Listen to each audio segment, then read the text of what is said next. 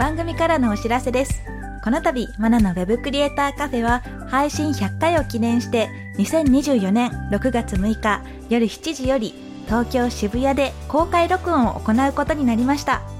公開録音の詳細は番組詳細欄のリンクよりご確認ください。たくさんのご応募お待ちしております。ウェブクリエイターボックスマナでした。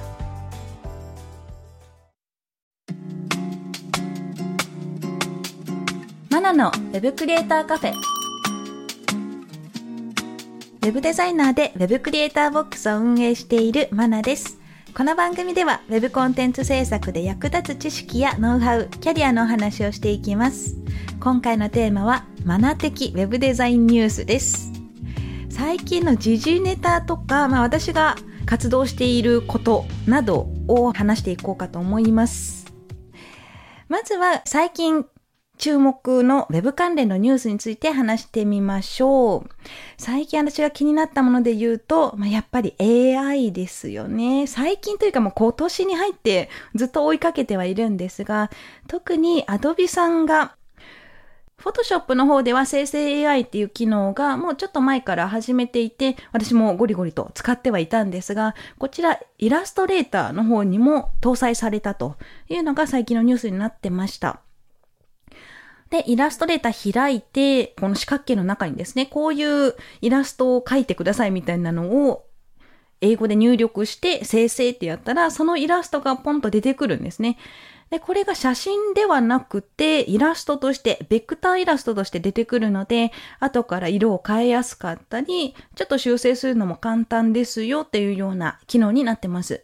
で私も試してみたんですよね。で、AI で写真を生成するときにいつも試すのが、ドーナツを食べてるダルメシアンっていうのを必ずですね、なぜか入力して、うちダルメシアン飼ってますので、ちょっとそれをね、あの、試しているんですね。ダルメシアンイーティングドーナツっていう風に書いて、生成ってやったら、大体ちゃんとダルメシアンがドーナツ食べてるんですよ。で、今回イラストレーターでやってみたら、ピンク色のですね、ストロベリー系のドーナツをダルメシアンが食べてるところが、もう本当に可愛いのが出てきたんですね。で、いくつか候補を挙げてくれてるんですが、その中でも一番可愛かったのが、首輪がドーナツになってて、で、その首輪、ドーナツの首を食べてるダルメシアンが尻尾振ってるみたいなのがあって、も可愛くて可愛くて、はい、この放送回あたりでですね、X とかでもこの生成したダルメシアのイラストを写真ね、公開しようかなと思いますので、それも合わせて見てみてください。で、まあ、完璧ではなくて、まだベータ版なので、尻尾が2つになってるとか、ドーナツが歪な形になってるとか、そういうところはあったんですが、本職でイラストレーター使ってる方とかだったら、まあ、すぐ調整できるかなっていうレベルですかね。はい。で、イラストのタッチとか、そういうのも調整できるみたいで、あんまりそこまでね、がっつり使ってはいないので、どの辺までできるのかっていうのが試せてはないんですが、これからいろいろ調整してみようかなと思います。皆さんもイラストレーター持ってる方とかだったら、最新版にアップデートして、えー、試してみてください。もう使えるようになってます。で、今後はおそらく動画編集だったりとか 3D の領域にもですね、AI が多分入ってくると思うので、もうね、これからどうなるのかっていうのがすごく楽しみではあるんですが、はい、できる範囲は増えてきてますね。で、Photoshop の方は私も仕事でもがっつり使っていて、例えば背景を統一させたいときに、もう全部背景を消して、複数の写真、背景を消して、全部木目調の背景に揃えますっていうのをやったらやってくれますし、はい。この辺がね、もうすごく楽しみではありますね。これを脅威に感じてる方もいらっしゃるかもしれないんですが、私はもうすごく便利に使いこなせてるかなと思います。はい、皆さんもぜひ試してみてください。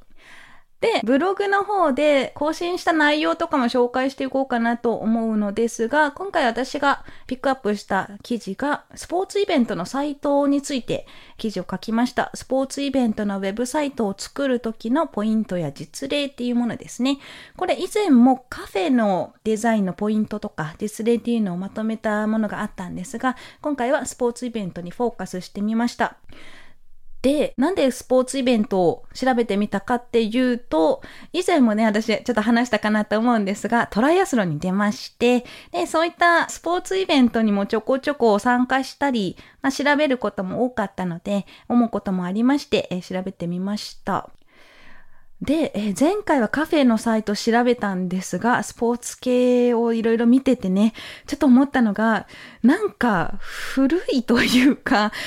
最近のテイストではない、ちょっと古い感じのサイトが多くて、なかなか、あ、これおしゃれだなっていうのに巡り合えず、探すのが大変だったんですね。で、海外の方のサイトもいっぱい調べたんですが、そもそもスポーツ系のジャンルとしてあまりこう特集されてなかったりとか、掲載され、しているサイトがなかったりするので、本当に探すのは大変でした。で、えー、なんでこんなにおしゃれじゃないのかなと思って考えてみたんですけど、やっぱりスポーツイベントって地域密着っていうのが強くて、毎年この場所でこの時期にやってますよ、みたいなマラソン大会やってますよ、みたいなのが多くて、地元紙での宣伝のみで十分なのかなっていうのもあるんですよね。あんまりこう遠くの都道府県のものに移動してその大会に参加するっていう方はそんな多くないと思うので、まあ、大体いつもあの地元にある、この時期にある大会に参加しますっていう地元の方が多いと思うんですね。なのでそこまでウェブで大々的に宣伝しなくてもいいからかなとか思ったりしましたね。で、えー、いろいろ調べていてまとめたのが、まあ、動画とか画像を大きく扱ってるなとか、鮮やかな色彩が多いなとか、そういうのは想定通りでした。えー、私もね、調べる前から、まあそういう感じになるかなと思ってたんですが、まあやっぱりその通りかなという感じでした。で、ちょっと調べていて想定外というか、あ、思った以上にこういうところに力入れてるんだなって思ったのが、コース案内とか地図ですね。まあ、特に外で行うスポーツ、マラソン大会とかトライアスロンとか、行動を使ったりするようなイベントだったら、ちょっとコースを外れるともう大きな実行になりかねないので、えー、そういうコースの説明、すごく親切に動画を使ったり、アニメーションで説明したり、地図をすごく大きく表示させたりとかいう感じで、コース説明に力を入れてるページが増えてきてるなと、そういうのは感じました。で、最後にですね、これも思ったんですが、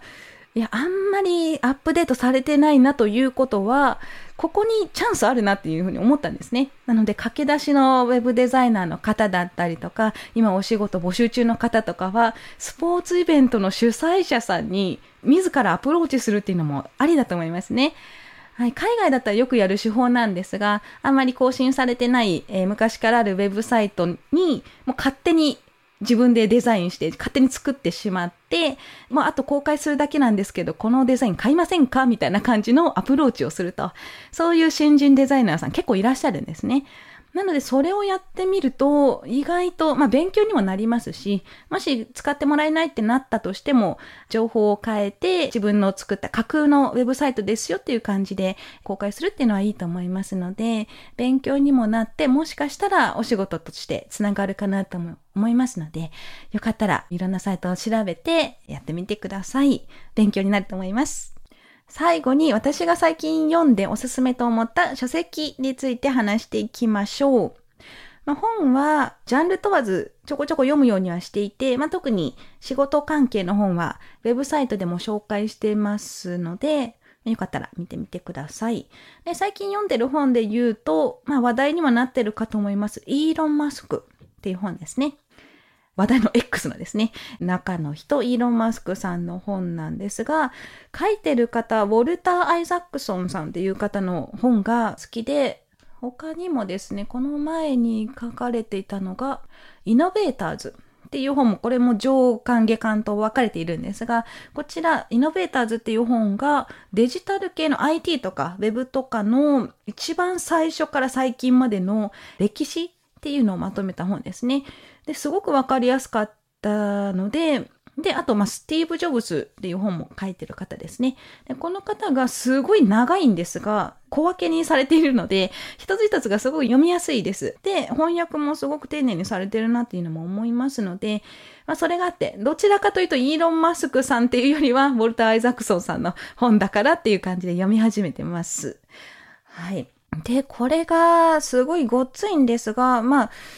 なんでイーロンさんこんな突拍子もないことやってるのかなっていうのがよくわかるんですね。最初の1、2ページ読んで、あ、なるほどっていうくらい壮絶な人生を送ってる方っていうのがわかりまして。最初冒頭の方でですね、血の海を歩いて渡るとか、なんか幼少期に南アフリカの出身の方で、ちょっとあまり治安のいい場所ではなかったみたいで、よく死体が転がってるとか、あの、打ち合いをしているとか、殴る殴られるみたいな、そういうお話がですね、もう本当に最初の2、3ページぐらいからあって、ああ、なるほど、これは心やられるよなっていうのがよくわかります。はい。で、読み進めるうちに、テスラとか AI 宇宙とかですね。宇宙船の開発とかもされてますので、この辺はすごく専門的な話も出てくるので、あ、ちょっと難しいなと思うかもしれないんですが、まあまあ、その辺はパラパラと読んでもらってもいいですし、もともと興味ある方だったら、すごく楽しく読めるかなと思いますね。技術的な話も多いんですが、このウォルター・アイザックソンさんがそういうお話が好きで、結構詳しくですね、書かれてますので、よかったら読んでみてください。で、あとは、本の話をするとですね、私ちょっと一言言っておきたいことがありまして。というのも、ずっとビジネス書だったり、ウェブ制作に関する本しか読んでこなかったんですが、今年に入ってぐらいですかね、小説を読み始めました。ずっと小説が嫌いで、ほんと5年に1冊読むか読まないかぐらいの感じだったんですが、昨年だったかな。架空とかを作っているヌーラボの中の人、社長さんですね、橋本さんとお友達なんですけど、その方が今まで食わず嫌いでやってこなかったことを挑戦しようみたいなのを目標に掲げて、なんかあれこれやってらっしゃって、それを聞いて、あ、じゃあ私もなんかやってみようと思って、で、それで始めたのが小説を読むっていうことだったんですね。で、なんで嫌いかって言ったらもう本当に理系能だなって思うんですが、一言で良くないっていう 推理小説だったら、こういう事件ありました。犯人はこの人でした。その後こうなりました。って書けば1ページで終わるじゃないかと。そんな感じで、もうなんか無駄だなってこう思っていて、なんで読むの？小説なんか意味ある？みたいな。この人がどこ出身とか別にどうでもいいよね？みたいな思ってたんですが、まあまあそんなこと言わず、食わず嫌いせず、とりあえず読んでみようと思って、話題のものとか、あと、まあ、昔から読み継がれてるような人気のものとか、を中心に読んでみました。で、思ったのが、まあ、最初は本当にめんどくさかったんですけど、読み進めるとすごく最後の方とかはもうノンストップでずっと読んでしまったりとか没入してしまうんですよね。それがビジネス書だったりとか専門書には絶対にないことで、没入して読み進めるなんてことほとんどなくて、あ、今日はここまで読もうとかいう感じで、なんとなく読んでみたりとか、で、勉強になるなーっていうところはあったんですが、読み終えて、あの人のあのセリフ良かったなとか、思いっきり泣いたりとか、思いっきりもうなんかすごく嫌な気持ちになったりって心が動くのって小説だけだなって気づいたんですね。あ、小説ってそういうためにあるんですね、と、やっと気づきまして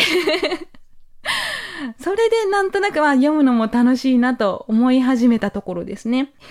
で、読んだ本振り返ってみて、おすすめの本何ですかとか最近聞かれたりしたら、まあ話題の本をあげたりとか、昔読んだ、もう長くっ読み継がれてるようなビジネス書をあげたりするんですが、まあ、最近だったら、あの小説のあのセリフ泣いたわとか、まあ、最近だったらそうですね、52Hz のクジラたちっていう小説の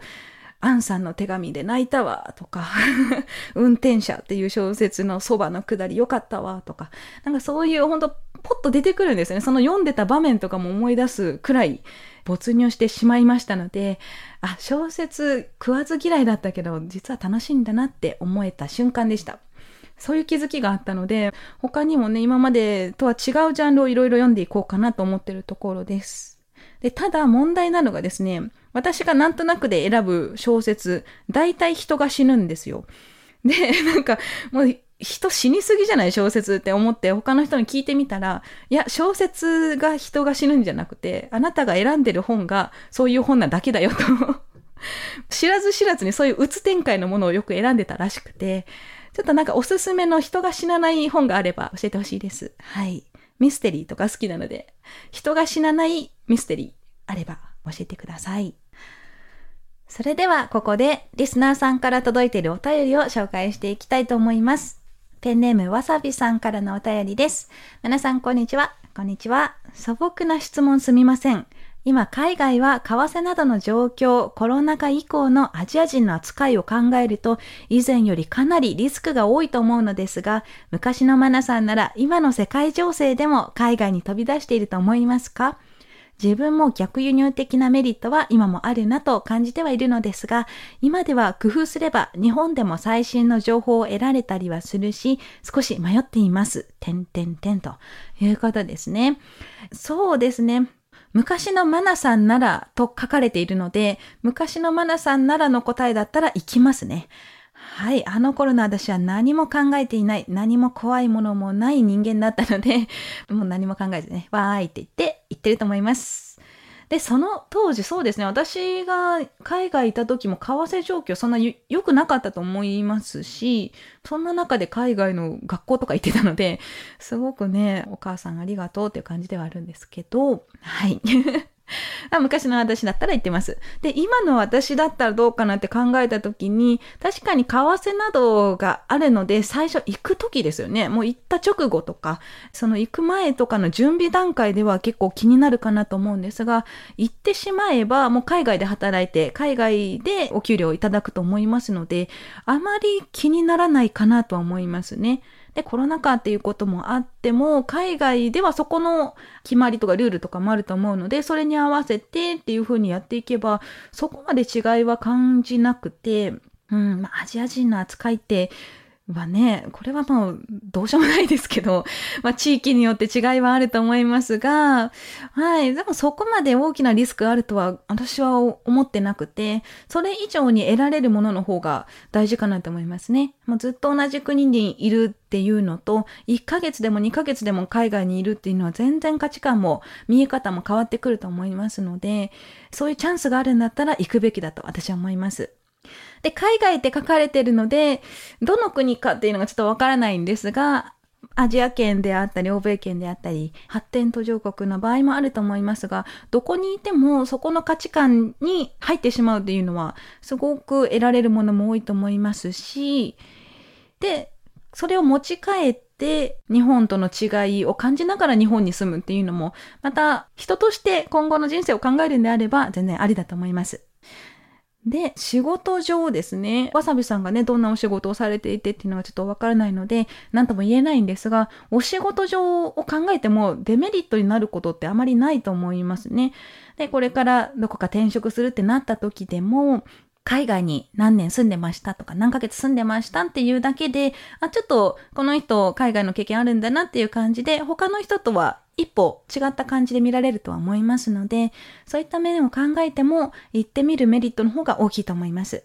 もし迷ってるんであれば、行けと言いたいですね。はい、参考になれば幸いです。メッセージありがとうございました。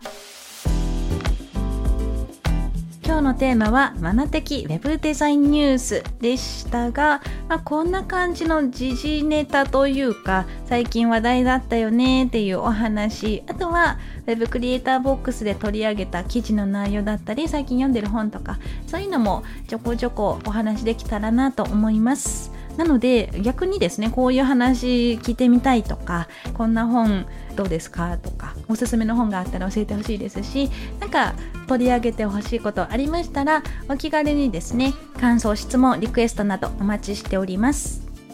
毎月最初の配信ではお便りの紹介もありますので番組詳細欄にあるリンクよりお気軽にご投稿ください。X ではカタカナでハッシュタグ web カフェをつけてポストしてください。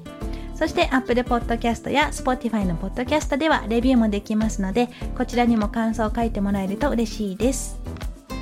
ここで私がメンターをしているテックアカデミーについてのご紹介です。テックアカデミーは Web デザインやプログラミングをオンラインで学べるスクールです。現役エンジニアや現役デザイナーからマンツーマンで学ぶことができます。副業案件の提供を保証する初めての副業コースもあるので、ぜひテックアカデミーと検索してチェックしてみてください。